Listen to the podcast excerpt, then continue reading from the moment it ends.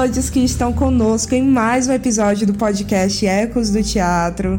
Eu me chamo Jupe Vasconcelos, eu sou estudante do curso de Teatro Licenciatura da Universidade Federal do Ceará, curso esse que é o realizador desse podcast. E estarei aqui com vocês hoje para mediar a nossa conversa. Nosso tema de hoje é experiências em práticas teatrais no meio digital e ele será discutido a partir de dois trabalhos cênicos que foram construídos durante esse período que estamos vivendo atualmente. O primeiro é a Expedição Planta Baixa e o segundo é Se Eu Falo, é Porque Você Está Aí. Ambos os trabalhos foram dirigidos por um de nossos convidados de hoje, Francis Wilker. Francis é diretor, curador e pesquisador teatral, professor efetivo do nosso curso de teatro licenciatura da UFC, doutor em artes pela ECA USP e integrante do grupo brasiliense Teatro do Concreto. Hoje nós também iremos conversar um pouco com as duas atrizes de Se Eu Falo é Porque Você Está Aí, Gleide Firmino e Michele Santini. Gleide é graduada em artes cênicas pela Universidade de Brasília, UNB, Atua como atriz profissional na cidade de Brasília desde 2004 e integra o elenco do grupo Teatro do Concreto. Michelle é atriz e trabalha na área cultural desde 2001, é formada nas artes cênicas pela Universidade de Brasília, é integrante e membro fundadora do Teatro do Concreto, coletivo em que desenvolve há 15 anos pesquisas sobre processo colaborativo, performance e atuação no espaço urbano. Agora, um pouquinho sobre os trabalhos que nós iremos discutir hoje. Expedição Planta Baixa é uma realização daqui tantas soluções criativas, é dirigido por Francis e estreou em julho de 2020 numa plataforma digital com dramaturgia de Renato AB, performances de Loreta Diala e Jander Alcântara e técnica do designer Gomes Ávila.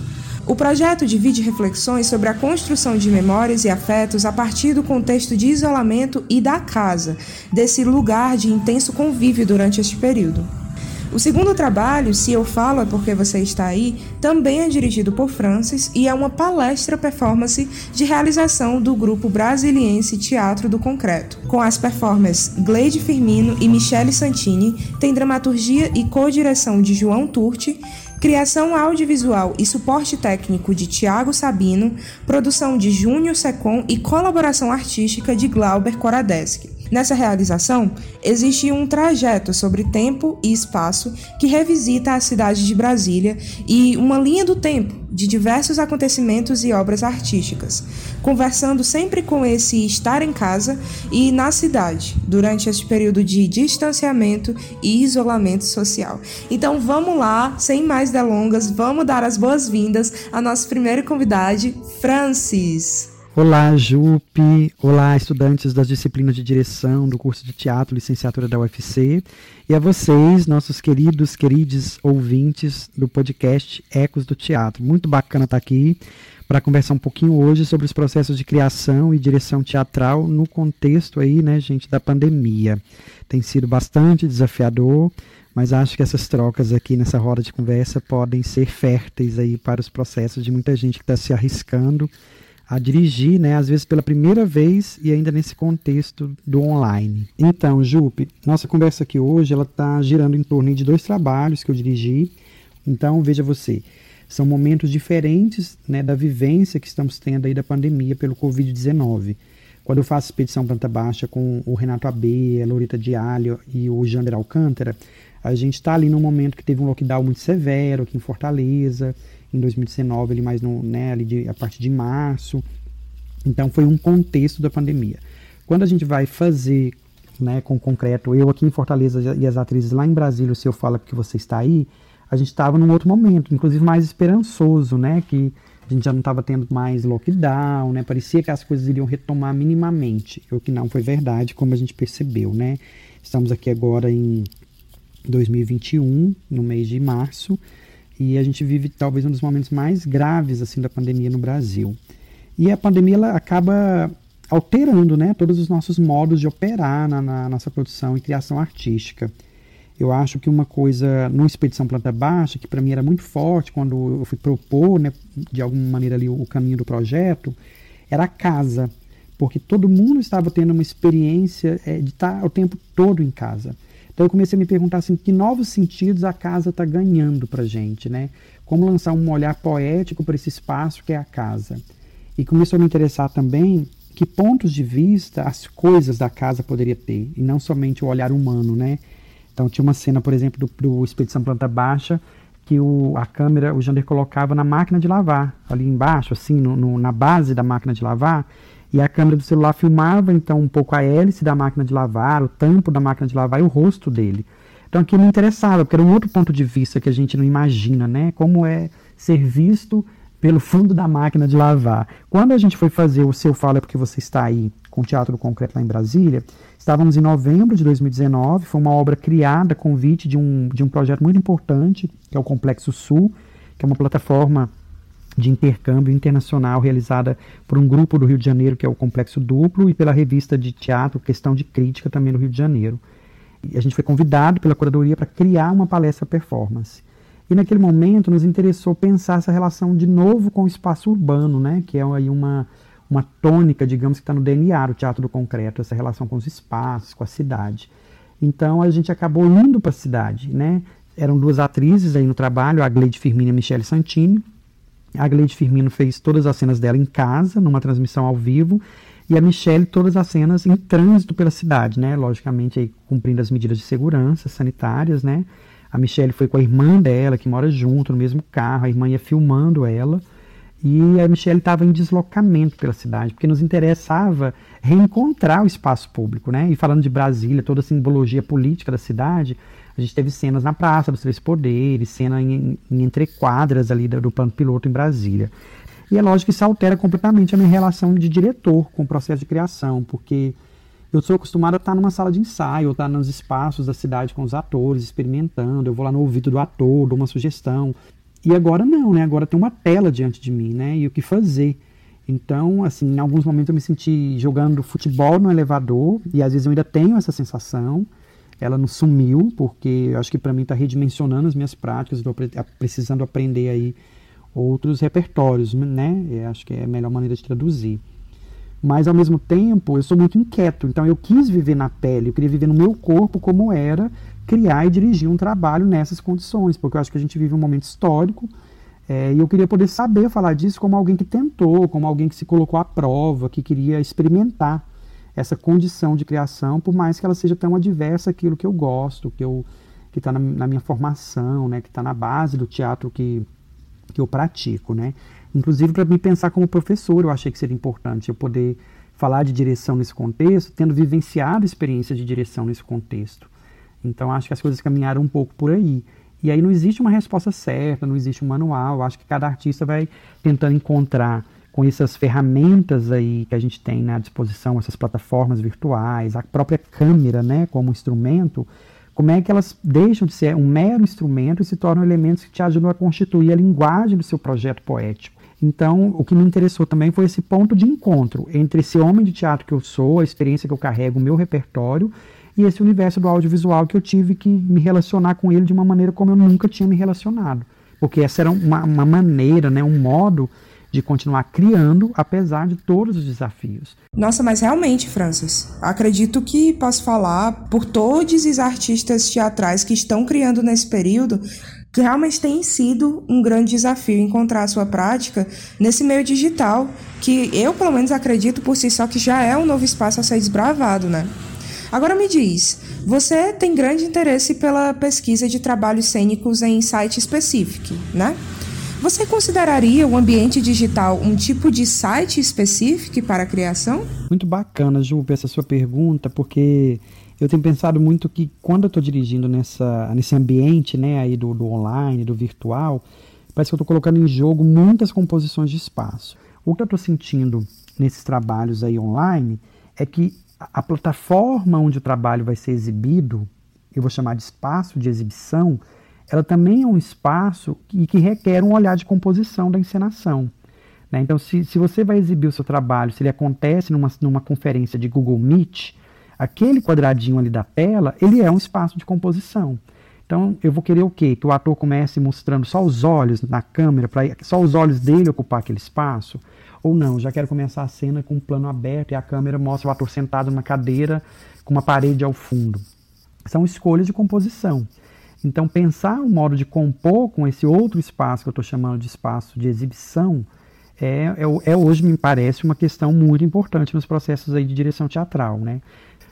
Até agora o que eu estou entendendo é que eu tenho aquele espaço, digamos ali, concreto, onde o ator está, que a gente poderia chamar talvez de espaço cênico, se a gente considerar que ele está no quarto dele, e o quarto dele é onde a cena se dá, e ali há um misto né, de ser o espaço da cena e também tem uma cenografia que está dada ali, que é a cor da parede do quarto da pessoa, ou da cortina, dos objetos de decoração, que não deixam de compor uma cenografia, né? Aí você tem um espaço das questões que de repente o ator está tratando, sei lá, ele pode estar no quarto dele falando de uma memória de infância numa fazenda. A fazenda não está ali, mas aquele clima e esse espaço se instaura a partir das ações e das palavras que esse ator está trabalhando, está colocando né, em cena. Acho que outra coisa também são esses pontos de vista inesperados que tem me, me chamado muita atenção que eu comentei que no Expedição Planta Baixa a gente pôde experimentar o ponto de vista do fundo da máquina de lavar. Em outra cena, a Loreta colocava o celular dentro da geladeira, segurando com a mão, atrás ali das garrafas de água gelando e filmava o rosto dela a partir ali de uma gradezinha da geladeira, né? Então você inverte ali o, o ponto de vista, né, que está sendo dado para o espectador. Cada escolha que a encenação faz, o que vai ser visto, do como vai ser visto, é uma construção poética, tá gerando sentido para aquela obra, né? Nossa, que incrível ter a sua partilha de olhar enquanto diretor, do seu olhar em relação a esses elementos digitais na criação. É, é muita honra poder ouvir isso tudo. E eu, inclusive, queria aproveitar esse pensamento sobre as estratégias de criação para falar um pouco com a Gleide. A Gleide, que é a atriz de Se Eu Falo É Porque Você Está Aí, construiu todo o seu processo em casa, especificamente no seu quarto. Conta um pouquinho pra gente, Gleide, quais foram os passos de criação que vocês deram nesse processo? E como foi que você lidou com esse espaço casa, né? É, então, o processo de direção do Francis é, virtual, né? A gente nunca tinha experimentado isso. É, mesmo ele morando distante em São Paulo, é, nos processos, a gente sempre tinha um momento de encontro presencial, né? É, mesmo que por um curto espaço de tempo, a gente sempre tinha um momento presencial. E agora a gente está aprendendo essa nova forma, né? Então, no meu caso, assim, é, os procedimentos, é, como a gente usa, né, muito do espaço, da composição com o espaço. É, primeiro a gente fez videochamada, é, fizemos um tour pela minha casa, mostrei para ele é, toda a minha casa, todos os espaços que a gente tinha, é, saí com ele lá para fora, mostrando o corredor de saída da minha casa, o quintal, o portão, é, a rua, as casas que tinha para um lado da rua, o que que tinha para o outro lado da rua, o que que tinha no meu quarto. E aí os procedimentos foram esses, né? É muito estranho assim, porque como a gente trabalha junto há muito tempo, eu sinto que não teve muita barreira entre a forma de dirigir dele, sabe? A, barreira que tinha era a distância mesmo, mas as proposições, é, eu acredito que foram as mesmas proposições que um diretor faria se ele tivesse presencialmente, né? Então, se ele não tá ali presente no espaço, o que, que ele pode fazer? Pede pro ator pegar o celular e levar ele para passear, mostrar para ele o que tem ali naquele espaço, né? Que foi o que o Francis fez. Ah, o ator tá num quarto que que tem a cama. Então eu vou tentar jogar com essa cama. Eu vou pedir para esse ator colocar o celular um, em um ponto, colocar a câmera em um ponto onde eu possa visualizar ele sentado, deitado, em pé em cima dessa cama. E eu vou pedir, né? Vou dar uma série de comandos para ele executar em cima dessa cama para eu ver se o que que sai daí, né? Sim, com certeza tem sido um grande desafio transformar a casa num espaço de criação artística, né? Mais que isso, transformar as redes e plataformas digitais nesse espaço de criação artística. Fala um pouco pra gente, Michele, agora, como é que tem sido para você experimentar e criar no meio digital? Michele é a outra atriz de Se Eu Falo, é porque você está aí.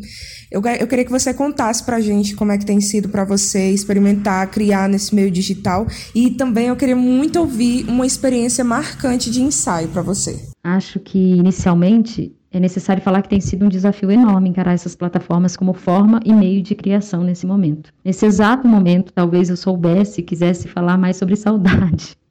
Saudade da sala de ensaio de todos os componentes e variantes que ela propõe. Mas para não fugir da questão, eu vou tentar verbalizar minhas questões, que são mais dúvidas, mais perguntas que eu tenho encontrado. Eu vivi poucos processos online, a maior parte com o meu coletivo, o Teatro do Concreto, que tem um diretor, que é o Francis, com o qual a gente já trabalha há muito tempo. Logo, isso gera intimidade, confiança, acordos, alguns desejos em comum já sabidos e que muitas das vezes converge. Eu digo isso porque eu acho que esse elemento foi fundamental nesse processo, nesses processos. Francis, a princípio, nos convoca a pensar sobre o meu posicionamento diante disso, diante desse agora.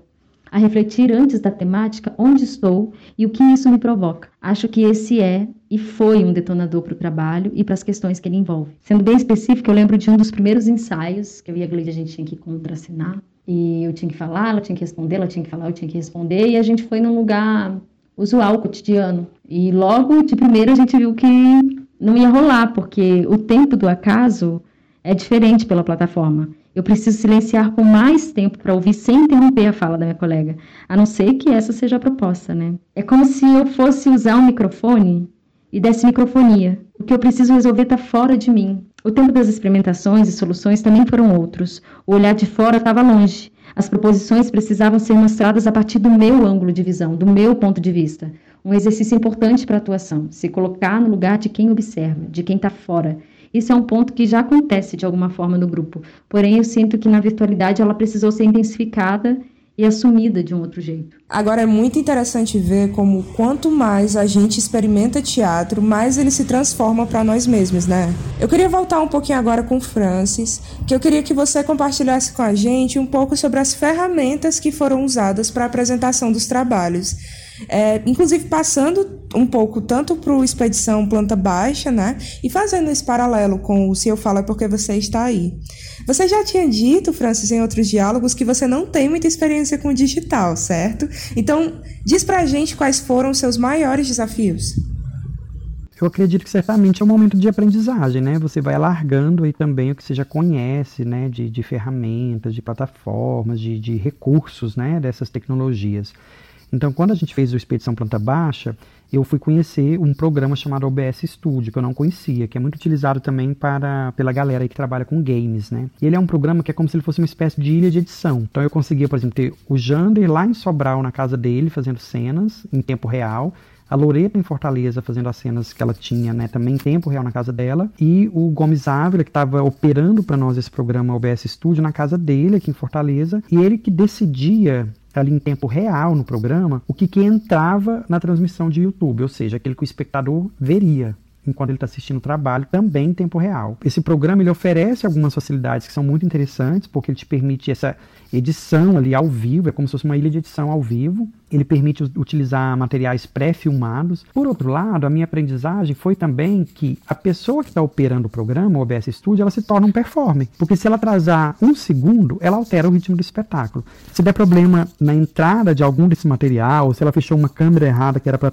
a câmera que, que, estivesse transmitindo naquele momento, ela está interferindo composicionalmente no espetáculo. E isso me apavorou muito, porque é como se eu precisasse ensaiar com uma terceira pessoa, né? E aí a minha experiência ela foi um pouco traumática também no, no Expedição Planta Baixa nesse sentido, porque além de dirigir os atores, eu precisaria também, talvez, trabalhar mais tempo com a pessoa responsável por operar o programa para que ela conseguisse operar também com a agilidade dos acontecimentos do espetáculo, do trabalho que está sendo exibido, né? E aí as oscilações de internet elas acabam interferindo muito, né? Então eu percebi que toda vez que o OBS que a gente ia precisar transmitir um material pré-gravado, a transmissão travava mais. Mas aí foi traumática. Isso fez com que, que nos outros trabalhos que eu fui dirigir, que eu acabasse optando a maioria deles por filmar, editar e transmitir o material pelo canal de YouTube do evento. O se eu falo é porque você está aí, ele também lidou com o online, só que a gente não colocou, digamos, esse atravessador que seria o OBS Studio. A coisa foi feita ali na tora mesmo, eram duas atrizes, cada uma com uma câmera,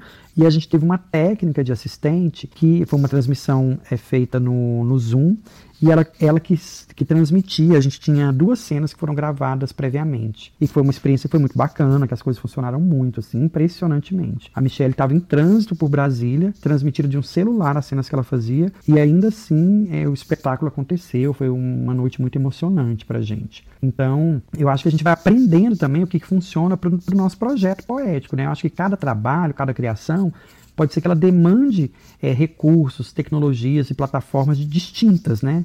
Pode ser que você queira. Eu, eu tenho amigos, por exemplo, que, que, dirigiram o trabalho de um ator para um espectador. Então, é um contato ali que às vezes se deu pelo WhatsApp, por uma ligação telefônica. Então, cada obra tem seu jeito de funcionar, né? Ela vai demandar determinados modos de operar, com diferentes ali, talvez, tecnologias, dispositivos para fazer essa poesia acontecer, né? Eu acho que outra coisa, Jupe, que eu aprendi nesse processo foi trabalhar com roteiros né, um, eu, eu, comecei a elaborar como eu estou em Fortaleza e muitas coisas que eu realizei foram em Brasília, eu precisava criar roteiros que permitissem a equipe de filmagem as atrizes entenderem também o que eu estava propondo como produção de imagem para o espectador, né? Então, e, essa foi uma experiência muito bacana. E eu fui sacando que a câmera é o meu olho. A câmera, no fundo, é aquilo que vai recortar o que eu gostaria que o espectador visse.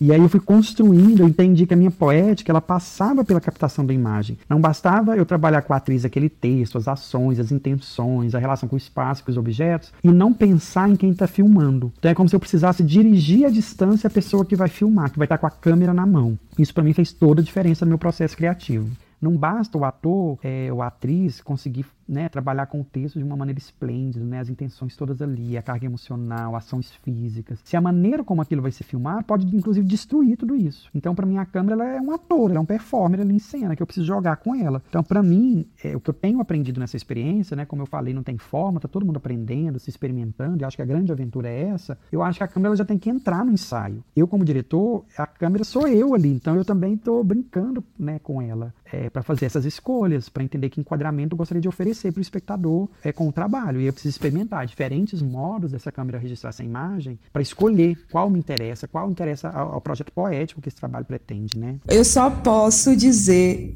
que foi uma experiência riquíssima para mim ouvir de nossos convidados hoje. Acredito que o teatro, a cada dia, ele se transforma. Né?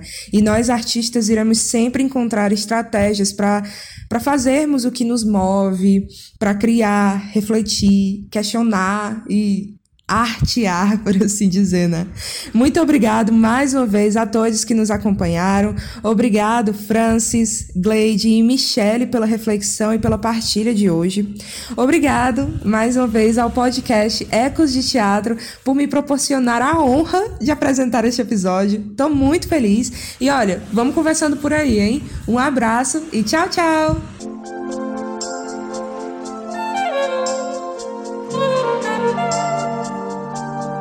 Esse podcast foi uma realização do Teatro Universitário Pascoal Carlos Magno, do curso de Teatro Licenciatura, Instituto de Cultura e Arte e Universidade Federal do Ceará. A concepção e pesquisa foi construída por Jupe Vasconcelos e Francis Wilker, produção e locução de Jupe Vasconcelos, técnica de áudio e montagem Souza Júnior, coordenação do canal Ecos de Teatro Juliana Carvalho.